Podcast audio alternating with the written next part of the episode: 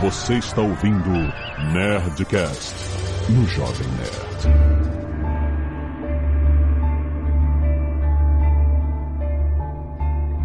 Landa, landa, landa, nerds! Aqui é Alexandre Ottoni do Jovem Nerd não priando cânico. Fala pessoal, Vinícius Fuzikawa e para quem sobreviveu ao coronavírus e à queda da bolsa, olá. Olá vocês, aqui é Pedro Paulo Silveira, o Pepa. Também sobrevivi à queda da bolsa e estou aqui para conversar com vocês sobre coronavírus, recessão e retomada da economia global. Aqui é o Azagal e deu uma apertada. Deu uma apertada. Olha, eu vou te falar, o Azagal fica que todo mundo falando que eu sou pé frio, de esporte e tal. O Azagal, ele fez carteira de ações duas vezes na vida dele. Uma foi em 2008 e outra agora, em 2020. então quem é o pé frio de verdade que mexe com a economia mundial? não é pé frio, amiga, é índice.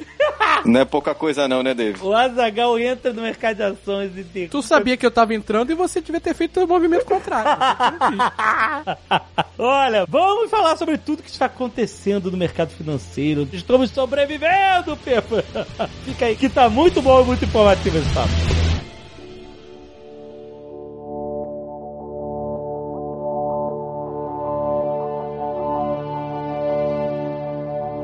Tem uma pergunta pra fazer aqui, ah. que é a seguinte: para os meros mortais que não operam na bolsa e tal, não dá um pavor tão grande quanto para quem tá comprado, por exemplo, né? Eu acho que as pessoas comuns que não têm dinheiro na bolsa, elas são muito mais impactadas em ver o dólar a quase 5 reais. É, as pessoas ficam, meu Deus, o dólar, né? tá. Porque acho que elas têm uma percepção mais próxima desse problema, sei lá, nos eletrônicos que compra, no preço da gasolina e por aí vai, do que a bolsa. Mas não, né? O movimento da bolsa interfere na vida de todo mundo, né? É, alguns anos atrás, eu me lembro muito bem disso, tinha uma percepção preconceituosa no Brasil em relação à bolsa, que falava, bolsa é cassino, bolsa é especulação, a economia não depende da bolsa, a bolsa só tem realmente quem quer jogar, é jogar na bolsa. Essa visão, ela distorce um pouco os fatos. Evidentemente, nem tudo que acontece na bolsa acontece na economia real ao mesmo tempo. Mas boa parte do que acontece na bolsa, se for muito forte, acaba prejudicando a economia real. Da mesma maneira, tudo que acontece na economia real de muito forte ou de muito bom acaba se refletindo na bolsa. Tem uma forma de um lado espelhar o outro. Essa relação existe e é exatamente isso que o Azaghal falou. Quem está no mundo real acaba sendo afetado sem perceber, mas é afetado. É, então,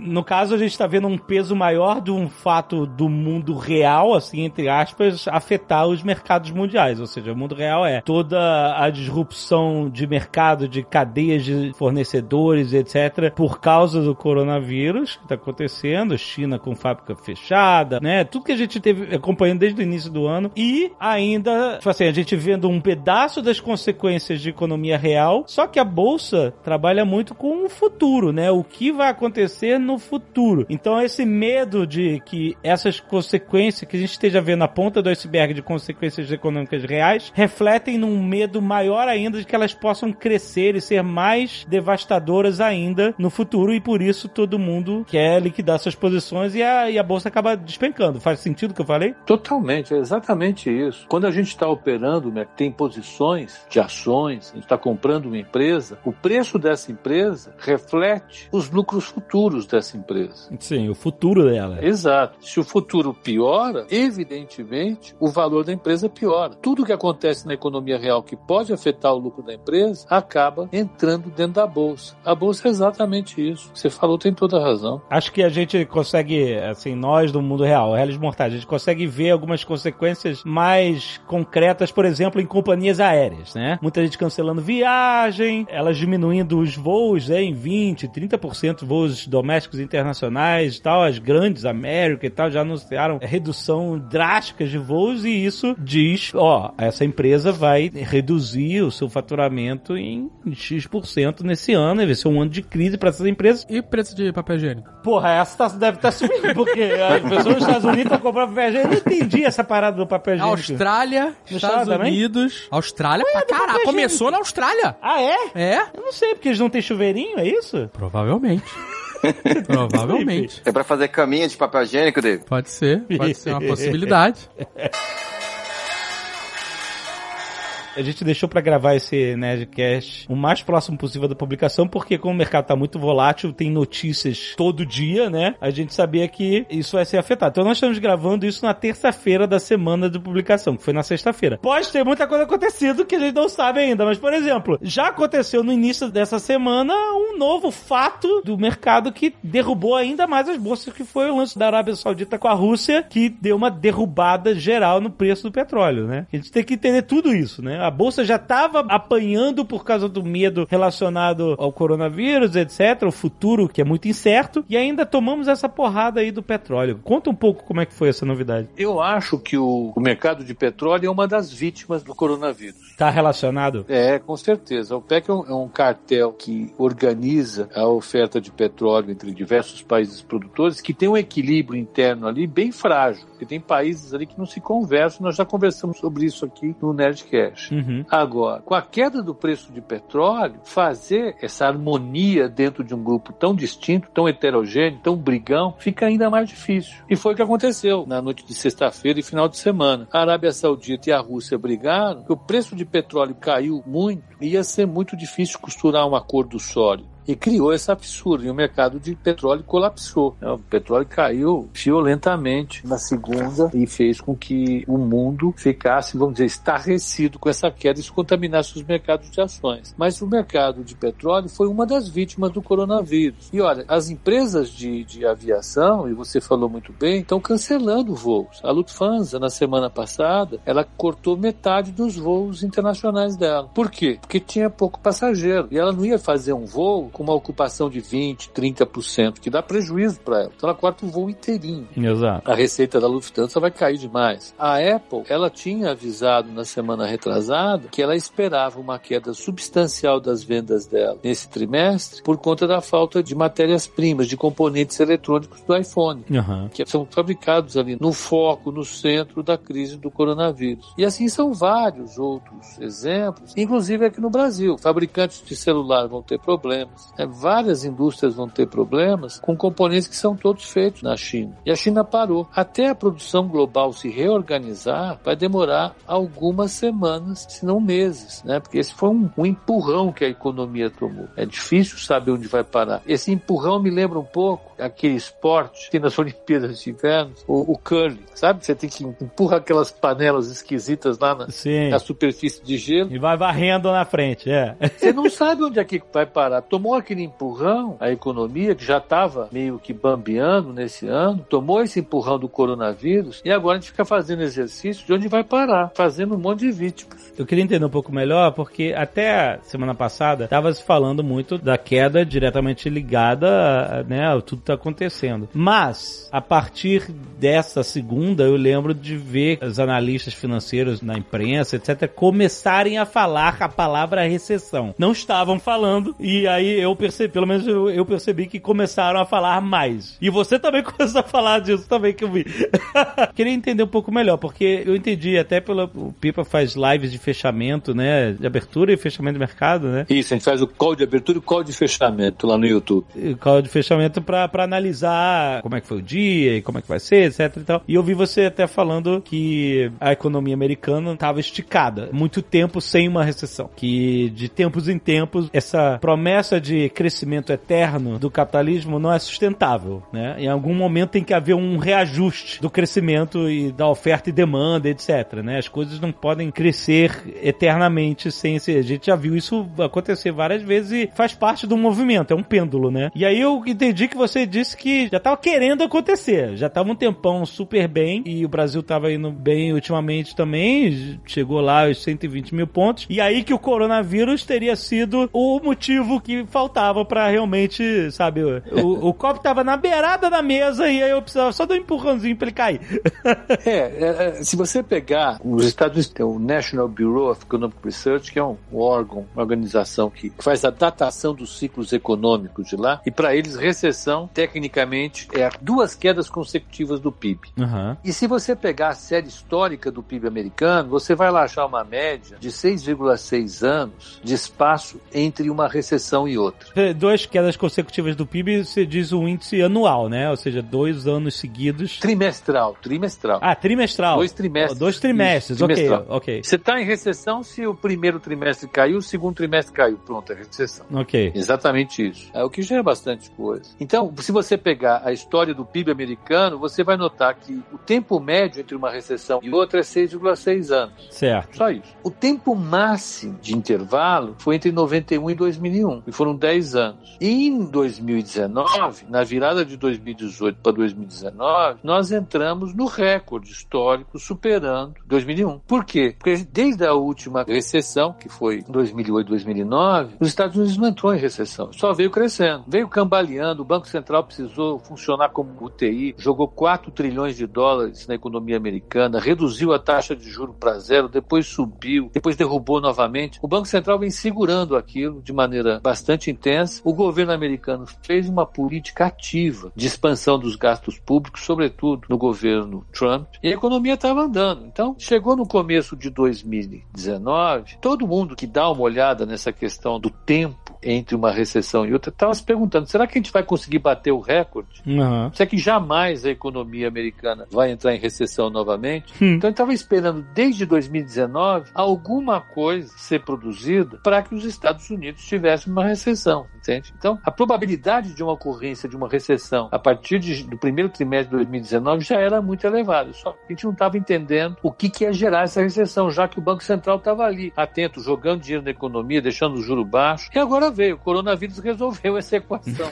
que é muito provável que a economia americana sofra um baque muito forte, né? A ponto de não ter crescimento no primeiro trimestre desse ano. É, esperamos que não vai ter, né? que ninguém vai ter crescimento né, no primeiro trimestre desse ano. Pois é, vamos ver a dimensão do impacto, o empurrão que essa panela lá do Curly levou para ver para onde é que vai parar a economia, porque a nossa estimativa de crescimento inicial lá na Nova Futura era de um crescimento de 2,2% no ano 2020 aqui no Brasil, nesse ano. Eu já não acho que a gente vai crescer 1,5%. Uhum. Depois dessa pancada toda, eu acho que o nosso PIB vai lá para baixo. E imagina uma economia como a China, que ficou parada aí praticamente dois meses, três meses. Nossa. É, a economia como a Itália, que está lá trancada, todo mundo parado dentro de casa, sem poder sair, só pode sair com autorização, se você der uma declaração para a polícia, que você vai até um lugar justificando o que está fazendo. Eu acho que tudo isso acaba se combinando em termos globais para a própria economia global entrar em recessão. O Banco Mundial considera a recessão quando a economia cresce menos de 2,5% ao ano, economia global. Uhum. E com certeza vai crescer menos de 2,5% em 2020. Vai ser uma recessão.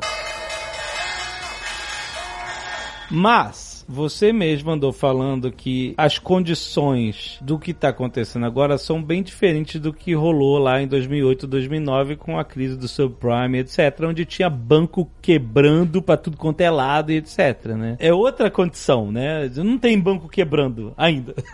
Não, você falou uma coisa que tá, tá certíssimo. Veja, a gente entrar numa recessão significa que o PIB não cresce durante dois trimestres, né? E pronto, a economia volta a crescer depois. Essa crise realmente é, é diferente da crise de 2008 e 2009, porque a crise de 2008 e 2009, ela produziu 15 milhões de desempregados. 5 milhões de famílias perderam as suas casas Nos Estados Unidos. nos Estados Unidos. Boa parte dos bancos americanos praticamente quebrou. Só não quebraram porque o Tesouro americano injetou, por meio do Banco Central, quase 2 trilhões de dólares no capital desses bancos. É, Em termos globais, mais de 2,5 trilhões de dólares foram enfiados nos bancos para sustentar esses bancos. A crise se espalhou por todo o sistema financeiro global. E quando você contamina o sistema financeiro, a desaceleração da economia é muito mais grave, porque a economia perde a capacidade de receber crédito, os ativos bancários eles caem de maneira muito grande, isso pode fazer com que os agentes fiquem sem os seus ativos. Isso gera um transtorno muito grande, é uma depressão. Hoje, ao menos olhando daqui, a gente não vê essa crise financeira. Essa crise que a gente está vendo, ela não afetou o sistema bancário. né? A priori, o sistema bancário tem mostrado alguma força ao longo dos testes que os bancos centrais têm feito para avaliar a sua força financeira. O sistema bancário está bem forte dessa vez os bancos centrais estão muito atentos a qualquer fragilidade que possa acontecer. Me corrija se eu estiver errado. Parece então que a crise de 2008, 2009 foi uma crise que veio do mercado financeiro, saindo do mercado financeiro para o mundo real, impactando no, em desemprego e na recessão. E essa crise de hoje é do mundo real para dentro do mundo financeiro, né? Com pandemia, etc. Cara, você estudou economia, cara? Não, ah, para com Você isso. estudou economia? Não. Caramba! Não é exatamente isso. Pronto, tá explicado. Acabou o meu assunto. Brincadeira. Amanhã Jovem Nerd em Globo News. Exato. Não, é exatamente isso. A questão é que quando o sistema bancário colapsa, para você colocá-lo de pé novamente, demora muito tempo. Você derruba todo o sistema de intermediação da economia. As empresas ficam sem crédito, as famílias ficam sem crédito, as empresas ficam sem os seus ativos, porque os bancos quebram, não é? Então, a empresa, se a empresa tinha um caixa depositado no banco, esse caixa vira pó. E as famílias também perdem toda a sua poupança. Tudo que está depositado no banco colapsa. Enquanto esse movimento perdura na sociedade, a sociedade vai agravando toda a paralisia que ela tem. As empresas vão desempregando gente, as famílias vão parando de consumir ou de investir, porque elas têm medo de perder o emprego, não tem crédito. O PIB vai desabando, ladeira abaixo. E para o governo, para o Tesouro, para o Banco Central intervir e segurar esse negócio, demora vários trimestres e muito dinheiro. É o que eu falei, os bancos receberam uma injeção de mais de 2 trilhões de dólares no mundo. A economia global recebeu mais de 6 trilhões de dólares de injeção de liquidez por parte dos bancos centrais, do Federal Reserve dos Estados Unidos, do Banco do Canadá, do Banco Central Europeu, Banco do Japão. Aqui no Brasil foi muita liquidez injetada, até a economia estabilizar. A impressão que eu tenho é que dessa vez a capacidade dos bancos de continuarem fazendo o seu trabalho de intermediação financeira continua integral, continua bem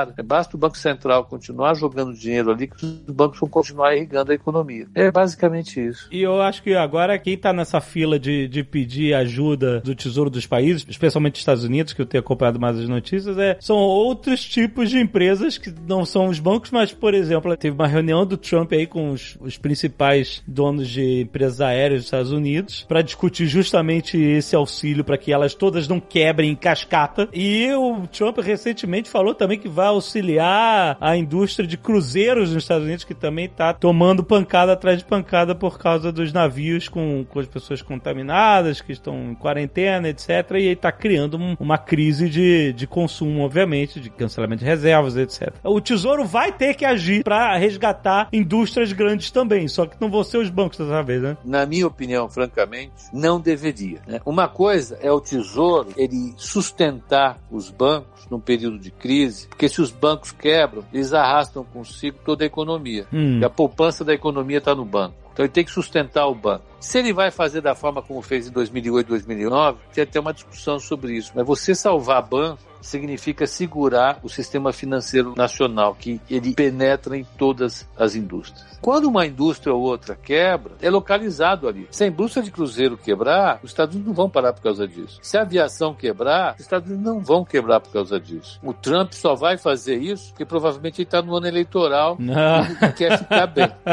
Mas a economia não entraria em colapso se essas indústrias quebrassem, entende? Aham. Elas passam sufoco, algumas quebram, outras sobrevivem, algumas surgem no lugar, a economia se recicla. né? O setor privado ele cria a nova indústria que vai surgir daí. Algumas se fundem, né? Alguma coisa assim, né? Exatamente. Vem uma gringa e compra. O mercado tem que resolver isso daí, não é o Estado. O sistema bancário é um pouco diferente. E é isso que dá uma dinâmica diferente para essa recessão que a gente pode enfrentar nesse primeiro semestre. O setor privado ele vai sofrer um baque, algumas empresas vão sentir muito isso, algumas vão desaparecer, outras vão se machucar, vão ficar feridas, mas se recuperam. Depois a economia continua. E, e no lugar dessas que quebraram, surgem oportunidades de negócio. Outras vão surgir. A economia se recicla. A CVC apanhou bastante, né, nesses, nesses últimos dias, né? Muito por causa do coronavírus, mas também por outros problemas, né? A CVC apanhou. Antes do coronavírus, ela tinha apanhado por causa da mancha de óleo no Nordeste, o vazamento de petróleo gigantesco que afetou todo o turismo do Nordeste, que é um dos filões da CVC há muitos e muitos anos. Ela apanhou por conta da quebra da Avianca.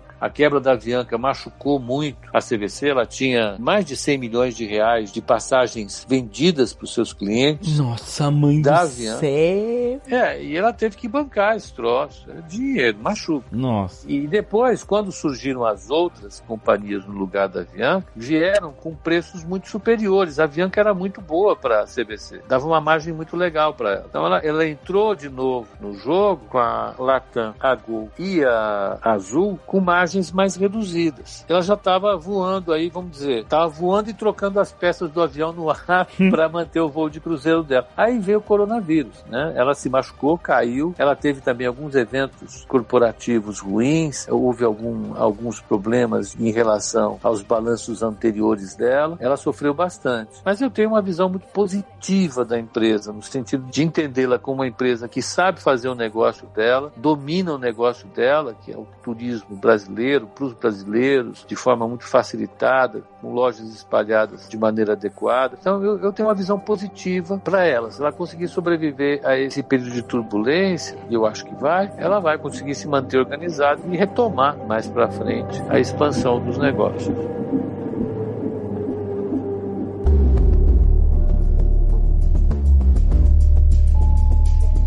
Quando nós, réis mortais, vemos a bolsa caindo tanto assim, né? Chegou, bateu o recorde. Petrobras caiu 28% ontem. No, no, na semana. É, pois é. O, o, David, deu dor de barriga? Você é. chegou a olhar, David?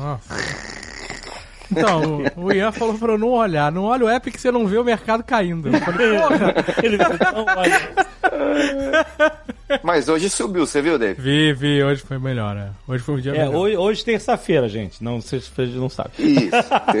hoje terça-feira subiu. E aí muita gente saiu ontem, né? No desespero, saiu e hoje deu uma recuperada também. Eu acho que sai um pouco de controle emocional também. Isso. isso que eu queria entender um pouco. Porque. Quem saiu na queda, na super queda, no dia do Circuit Breaker, uh -huh. saiu desesperado. Uhum. Ou era o gente que já tinha ganho muito, tava com um stop marcado, ou Sim. a galera desesperada. Tem muito fator emocional aí que a gente sabe. Sim. E quem comprou no dia seguinte, ao dia do Circuit Breaker, uhum. fez dinheiro. É, então, mas a gente não sabe, né? Na terça-feira recuperou, mas a gente não sabe se ainda. É, justamente exorcendo o assunto. Quando a bolsa cai, é sempre uma oportunidade das pessoas que não estão na bolsa, ou quem está posicionado na bolsa já, mas é de reforçar suas posições ou de entrar, porque vai estar tá comprando barato, né? A bolsa teve alguma crise, o mercado financeiro desabou, caiu, como está acontecendo agora, significa que as coisas estão baratas, então você vai poder comprar barato. Para quem pensa a longo prazo, que né, o Pipa é sempre um defensor de pensamento a longo prazo com ações e tal, vai ter uma oportunidade de, de entrada, um preço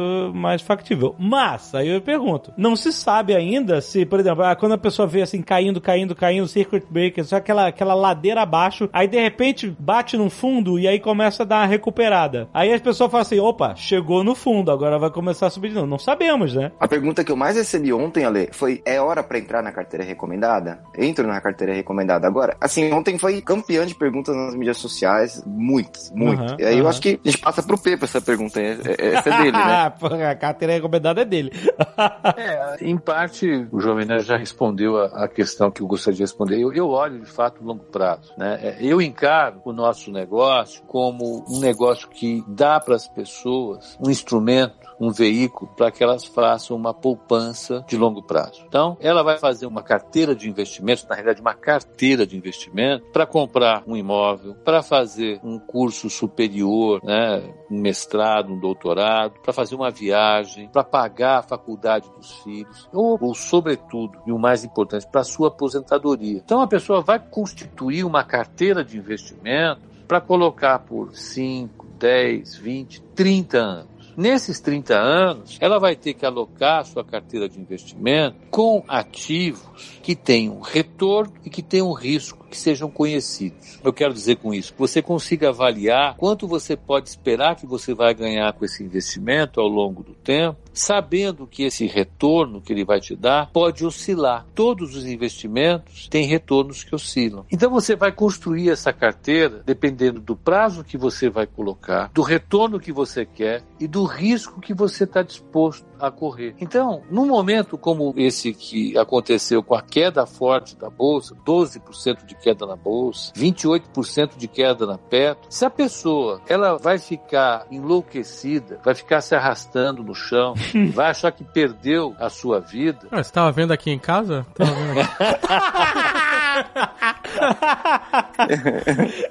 é porque provavelmente a pessoa colocou ativos de risco a mais na carteira, uhum. né? Ou colocou sem aviso ou não entendeu exatamente o que estava fazendo. Porque se você colocou aquilo que você pode perder, entre aspas, você pode ver desvalorizando no seu ativo, você não acharia que esse pregão foi o fim do mundo. Você ia dizer, puxa vida, as coisas estão acontecendo de acordo com o meu plano, talvez na parte de baixo do meu plano, né, aquela parte mais pessimista do meu plano, mas em algum momento nos próximos anos, as coisas vão voltar para os eixos, né? Por quê? Porque você colocou uma parte dos seus investimentos, dos seus ativos em renda variável, uma parte em renda fixa, em títulos do tesouro, em CDBs, em fundos de investimento que tem uma variação menor. Outra parte você colocou em fundo imobiliário, outra parte colocou em fundo é, multimercado e outra parte talvez em ouro. Você foi diversificando a sua carteira para obter aquele retorno que eu falei, com o risco que você consegue correr sem sofrer um colapso mental, mas que seja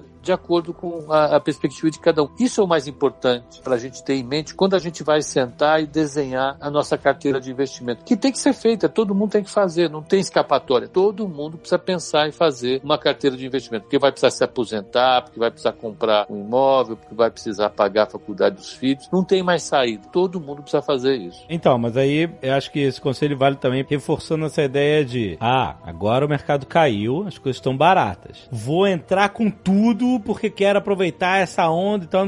E esse não sabemos ainda até onde vai essa baixa, etc. É muito importante o professor não ficar com aquela ambição descabida e aí tomar outra pancada, sei lá. Por exemplo, a gente não sabe se a Olimpíada vai ser adiada, por exemplo. Se ela for adiada, isso pode gerar um temor no mercado ainda mais, tipo assim, ah, até onde vai essa crise do corona? E aí isso pode arrastar os preços para baixo por um período mais longo de tempo. E aí o cara que vai todo ambicioso, dizendo, ah, agora caiu X% e agora é hora de entrar, vou botar tudo na carteira É, mas a questão é que é muito difícil você saber onde é o bottom line. Não né? sabe onde é, exatamente. Exato. Mas eu acho que a resposta pode ser assim, ó. É a relação risco-retorno, não é que eu falei? Uhum. Se o cara tá sendo ambicioso demais, ganancioso demais, guloso demais, ele tem que saber que ele vai correr risco demais. Se você quer ganhar mais, você tem que saber que você está correndo mais risco. Essa é a questão. Por quê? Porque é o que todo mundo falou aqui. A gente não tem certeza do futuro. Tem? Não tem. A gente define um horizonte com várias possibilidades, cada uma com uma probabilidade maior, outra com uma menor. A gente sabia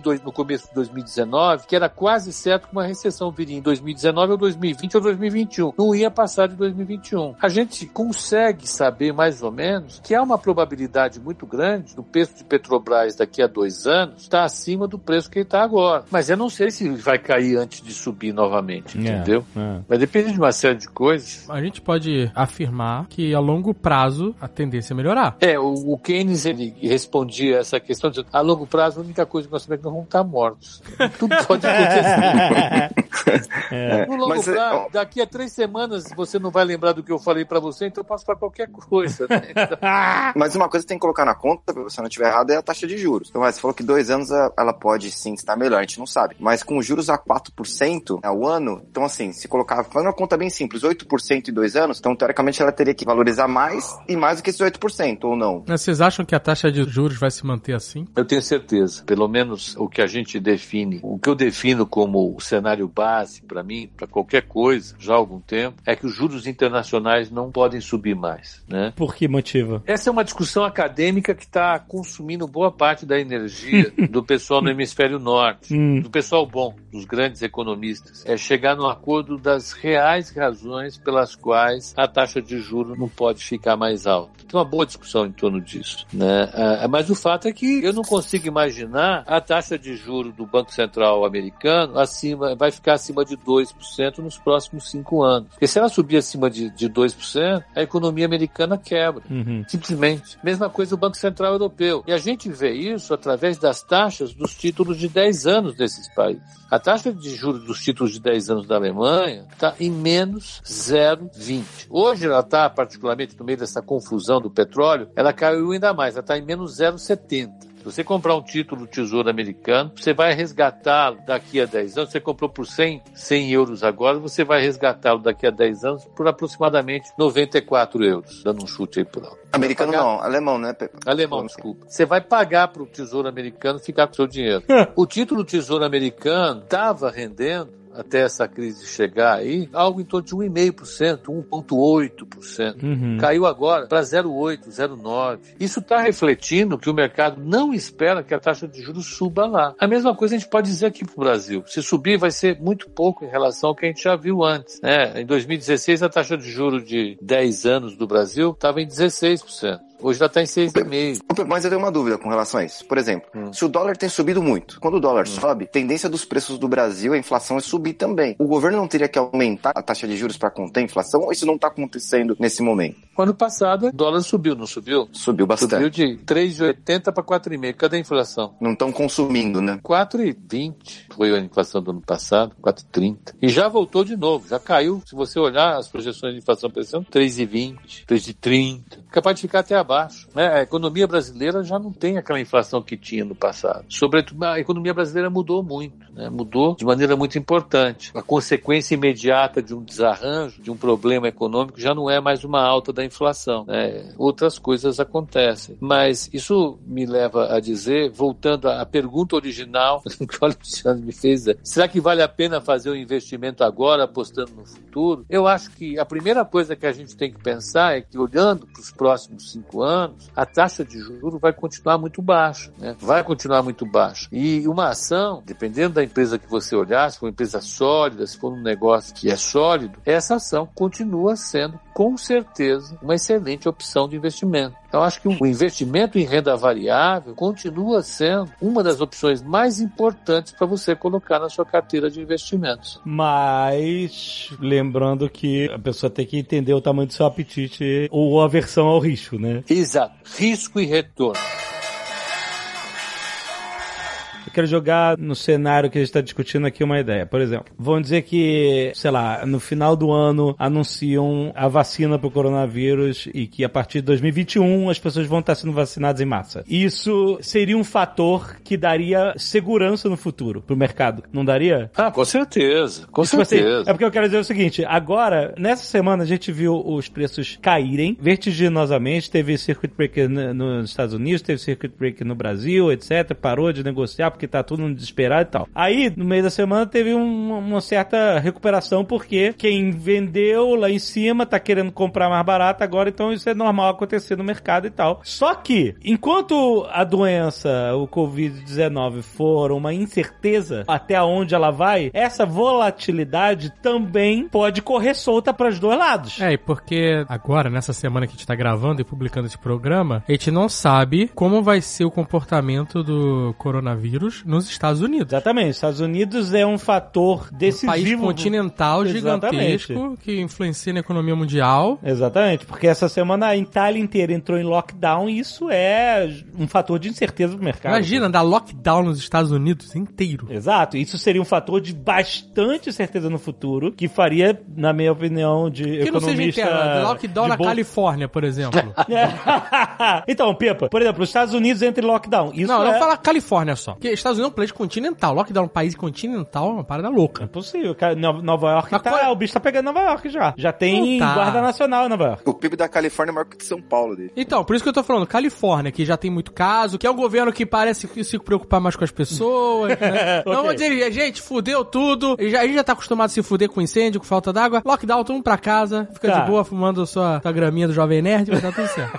Retifico, o PIB da Califórnia acho que é maior que do Brasil, né, Pepa? É, isso aí. É um dos maiores PIBs do mundo. Olha aí. Então, vamos dizer que dá um lockdown. Porque estão todas as empresas lá. As grandes. É, vale do Silício, amigo. Vale do Silício. Vamos dizer que tem um lockdown na Califórnia. Um lockdown na Nasdaq. Eu acho que vai ter lockdown em Nova York antes. Mas vamos dizer, Califórnia e, e, Nova York. Isso é fator de incerteza morre. Isso é para derrubar mercado de novo, né? É, é para derrubar mercado de novo. Não tenha dúvida nenhuma. Se você tiver um processo de paralisação da economia americana, como você teve da chinesa, o impacto é muito maior. Eu vou falar por quê. Porque é um dos maiores, e o maior mercado consumidor do mundo. Uhum. De papel higiênico, inclusive.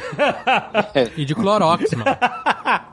Se esse mercado para, o mundo para. Não tem conversa. Então, então, isso que a gente tá querendo chegar ao ponto que eu tava querendo levantar era Porque não tinha caso nenhum nos Estados Unidos, de repente 300 casos. A gente viu, é, exatamente, tá crescendo. E O como primeiro caso já veio com o morto junto. os Estados Unidos? É, basicamente. É, então, mas como nos Estados Unidos tem todo um problema de, do, do sistema de saúde que é diferente do resto do mundo. Bem diferente. tem Isso é um saúde agravante pública. fudido, que as pessoas não vão ao médico nos Estados Unidos. Exatamente. Agora, as pessoas não vão ao médico porque tem medo de que vai tomar uma conta surpresa de 5 mil dólares ou de, sei lá, precisar de ambulância, vai precisar de 2 mil dólares. Teve o cara que foi transportado de ambulância, um dos primeiros contagiados. Não, ele veio da China com a filha, E voltou. é repatriado lá, não sei qual é o termo certo, mas a- é- os Estados Unidos trouxe os americanos de volta. Isso. Da cidade lá, Ground. Zero. Aham. E aí ele chegou, foi de ambulância pro hospital, ficou um período no hospital, mas era tudo quarentena. obrigatório, era mandatório, não podia ir pra casa. Sim. E quando fizeram os exames e tava tudo ok, eles não tinham, nem nem a filha, eles foram mandados pra casa e aí mandaram a conta. Mandaram a conta de- da ambulância, 2.600 dólares. Nossa. Nossa. Mais não sei quanto de hospital, não sei quanto de exame de, de cinco coronavírus. dólares Ali, mas então é. Então as exatamente. pessoas que moram nos Estados Unidos ficam com cagaço de ir pro hospital e tomar uma conta dessa. Porque mesmo que o cara tenha plano de saúde, o plano de saúde lá, ele não é que nem, por exemplo, no Brasil, onde... vo- Nem sei se no Brasil é mais assim, mas no Brasil você tem um plano de saúde, você vai ao médico e você não paga nada, né? O plano que pagou. Se você se for um médico conveniado, claro. Aham. Nos Estados Unidos você paga de qualquer jeito. É, você paga uma, uma- um copay lá. Você, você copaga uma- um pedaço. Aqui no Brasil você pode ter um plano com coparticipação ou você paga total. Mas essa semana o- os Estados Unidos já anunciaram que pra fazer o teste, nenhum plano de saúde vai cobrar essa coparticipação. Eles anunciaram, né, eles devem ter decidido um subsídio com as. Fora que não tem teste seguradoras. Também, né? É, e eles mal têm testes, é, exatamente, para até pra entender a realidade do que tá É, acontecendo. é exato. Então, nos Estados Unidos, que é um hub mundial de viagens. De aeroporto, de maluco. tudo. É um país que não tá fazendo testes suficiente, rapidamente suficiente. Pode ser que a situação esteja completamente mascarada e que daqui a pouco se descubra isso, daqui a pouco a Califórnia e, e Nova York entrem em lockdown. Ou seja, o que a gente tá querendo chegar a entender aqui é: ah, o mercado caiu pra caramba, as ações estão baratas, pode ser oportunidade de entrada. Mas esse buraco pode ser muito mais fundo. Ele não sabe. Não, se, se você for comprar ação hoje querendo ganhar semana que vem, não, aí fudeu. Não, então, mas o que eu tô querendo dizer é isso. porque- Aí é day trade, aí é outra parada. Enquanto a- o Covid-19 for uma incerteza, a vacina, até onde ela vai ser contida ou não, o mercado é muito volátil. Então, entrar, eh, a pessoa que quiser entrar agora, ela vai ter que ter essa consciência de que pode ter um buraco maior para ser cavado aí que não sabemos ainda, entendeu? Exatamente. Que é diferente se amanhã anunciar, ah, temos a vacina.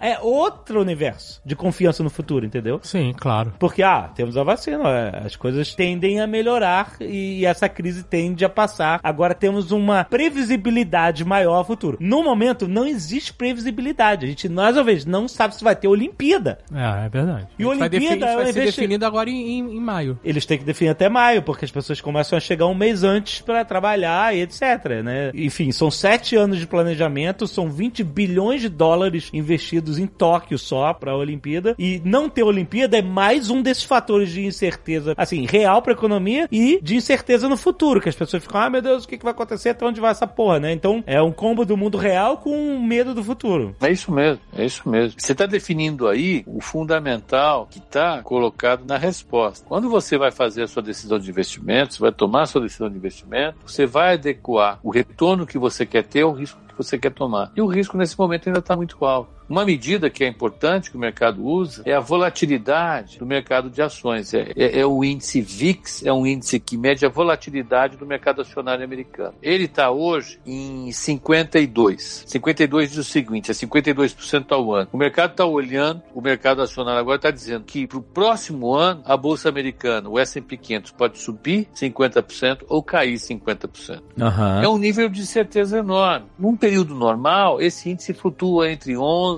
e 15%. Nossa, é, dá pra ter uma noção, é. O nível de incerteza do mercado é muito grande. É muito Então, O cara grande. está dizendo, olha, a Bolsa Americana pode cair 50%. Né? Depois de já ter caído o que caiu. Então, o que você colocou em relação à possibilidade do mercado, né, as possibilidades que o coronavírus coloca para o mercado, já vão sendo incorporadas nos preços. Esse é um preço, o VIX é um preço que incorpora uma paralisação do mercado com alguma probabilidade. Não vou dizer que é, é grande, ela ainda é pequena, mas o mercado ainda está trabalhando com a perspectiva da economia americana continuar a funcionar normalmente. O próprio Trump tem gritado aí aos quatro ventos que o coronavírus não é uma coisa tão grave, que não precisa se preocupar com isso, se morre muito mais de gripe normal do que de coronavírus, etc e tal, mas o mercado está ainda bastante cauteloso, sim, concordo com você. Mas o índice VIX está levando em consideração a pancada do petróleo também, porque isso foi uma, uma outra pancada. É isso. Ele vinha andando em, em 45, 40, ele pulou para 65. Nossa. É um nível que bateu em 2008, 2009. Esse índice é o índice do medo, Ale. É o índice do medo,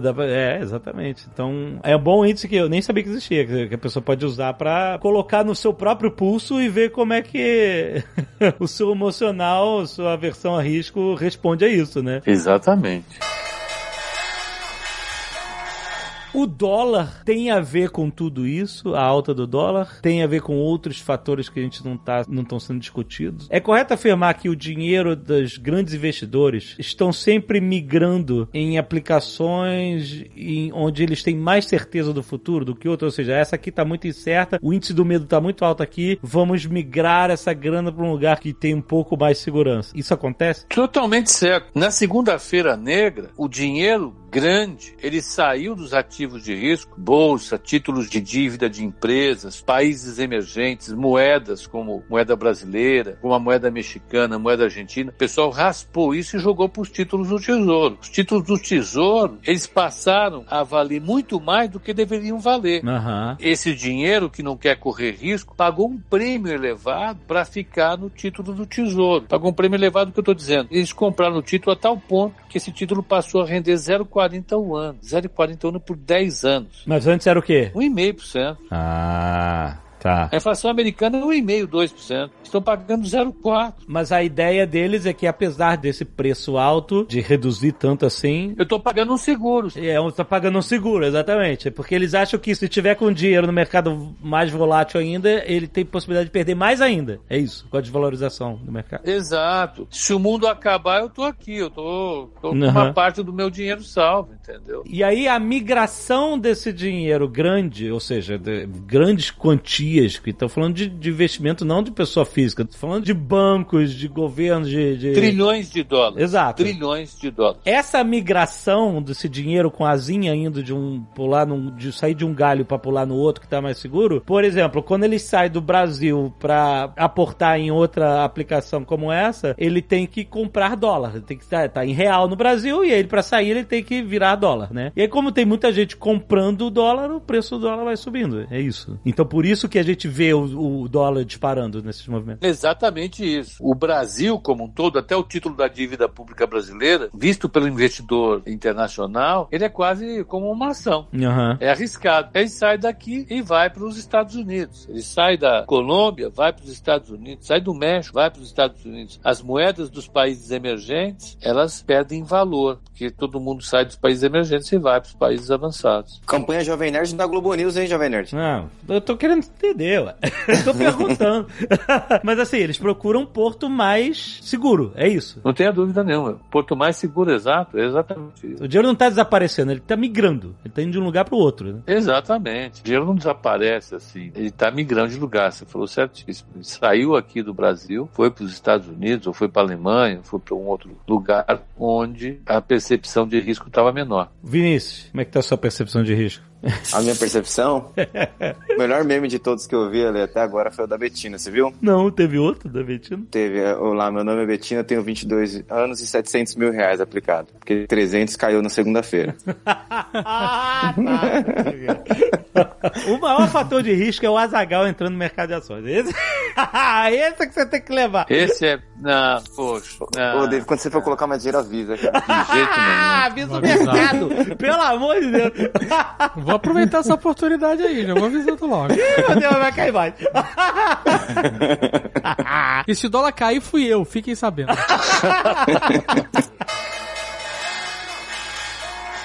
eu vou usar nesse momento, depois de tudo que você falou sobre o coronavírus, fechar Nova York, a Califórnia, a tem a fez. falha de San Andreas, tudo acontecendo junto. É, exatamente. Vou usar a frase que dois mestres que eu tinha usavam muito no passado, sabe? Um deles chamava o Rui Razuto, que o outro Ricardo Amaro. Falava, não há bem que sempre dure, nem mal que nunca termine. É... É isso aí. Se você começar a entrar numa piração de que o mundo vai entrar num, num stall, né, o avião ele começa a cair, não para de cair, uhum. você não sai na rua amanhã. É, Tem um problema é. de saúde envolvido, é melhor já. É, exato. Pô, fica debaixo da cama. Você não pode pensar assim, né? Tem que andar, vamos, vamos andar. Não pode se mobilizar. É, para pensar, você podia estar lá em 2008 vendo os, os bancos virarem pó e ver a, a economia dos Estados Unidos ruir, as pessoas sem crédito, casas abandonadas sendo leiloadas por um dólar.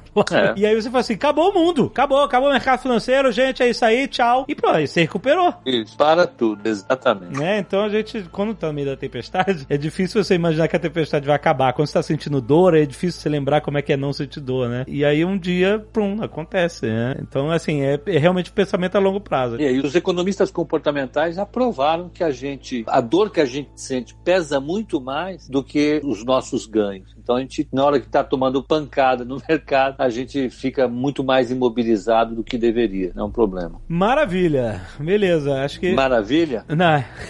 Calma. Maravilha, não tem nada ainda. Nós destruímos o mundo em dois minutos, mas tudo bem. Tá, tudo bem.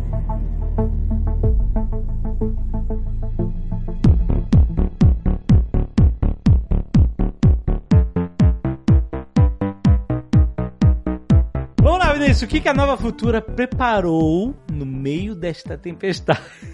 Momento difícil, né? Tem que ter estratégia. Tem que ter é, estratégia, é. exatamente, exatamente. Vamos lá, todo mundo, a gente sempre bate na tecla, a gente fala muito de ações, né, de renda variável, mas a gente sempre bate na tecla de que não tenha tudo em ações, tudo em renda variável. Uhum. Sim, verdade. Então, existem investimentos em renda fixa, tesouro direto, fundos, uma série de coisas. Uhum. Então, hoje, como está muito conturbado, a gente trouxe algumas opções de renda fixa que podem assegurar o dinheiro do cliente nesse momento. Uhum. Então, vamos lá, a gente preparou um link que a gente vai deixar aqui na descrição com todas as taxas e produtos que a gente conseguiu, com aplicações de 500 reais. Por exemplo, tem um CDB que rende 10% ao ano. Ele é longo, ele é um prazo de 7 anos. A gente falou no programa que às vezes a economia pode demorar para se recuperar. Mas é o seguinte, CDB rende 10% ao ano. Em 7 anos, eu tô falando sem considerar os juros compostos, ele renderia 70%. Uhum. Então, são opções de investimento que a gente tem. Por exemplo, outro CDB de 2 anos que rende 140% do CDI. CDI hoje é perto da Selic, Selic tá 4, 4 e pouquinho, então ele vai render 140% disso. Então, são formas de investimento seguras para você se proteger. Tem, por exemplo, um CDB que rende a inflação mais 4,5% ao ano. Então, tem uma lista de produtos de renda fixa que a gente trouxe, bem interessante. Maneiro. LCI, que é isenta de imposto de renda, para dois anos, que rende 102 do CDI. Então, montei uma lista dos produtos bem interessantes e coloquei aí no link da descrição pro pessoal dar uma olhada. Legal. É como a gente falou, o dinheiro vai migrando, né? Às vezes a pessoa quer migrar para uma aplicação mais segura durante um tempo maior, etc, né? Você falou, tem de aplicação de 7 anos, de 2 anos. Tudo coberto pelo FGC, então tem a, a garantia do, do Fundo Garantidor de Crédito. É importante, importante. E é uma forma segura. E além disso também, pessoal, tem o Tesouro Direto também, a gente tem na Nova Futura, quem quiser aplicar no Tesouro Direto, é uma opção. Aqui, foi o que o Pepa falou, como a taxa de juros está muito baixa, diferente de quando já foi 14, 15%, ainda você não vai ter aquele rendimento do passado. Uhum. Só que você vai ter uma parte do seu patrimônio segura. A gente sempre fala, eu mesmo tenho uma parte do meu patrimônio em renda fixa e uma parte em renda variável. Exato. E sempre que eu pego dinheiro e faço novas aplicações, eu aplico uma parte na renda fixa e uma parte na renda variável. Então esse é o meu perfil, né? Isso depende de, muito de cada um.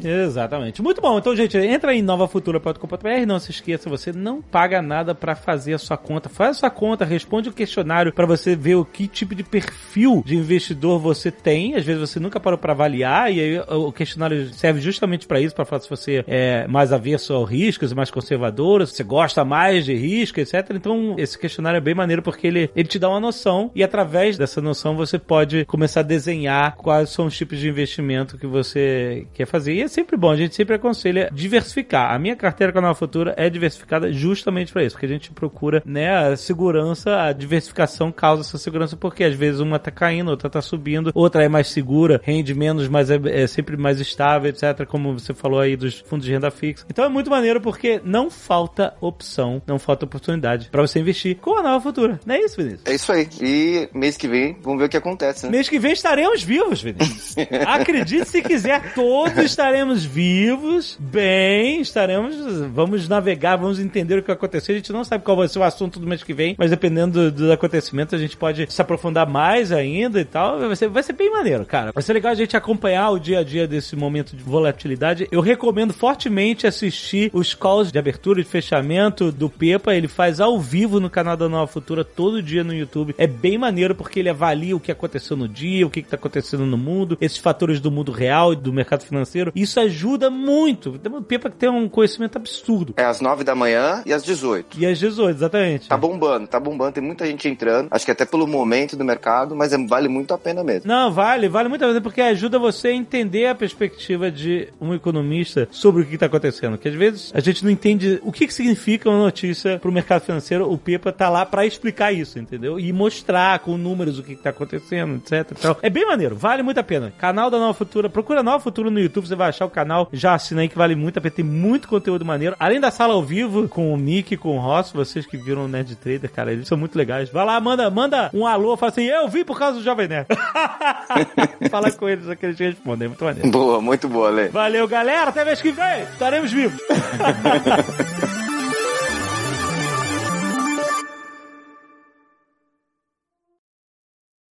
Este Nerdcast foi editado por Radiofobia, podcast e multimídia.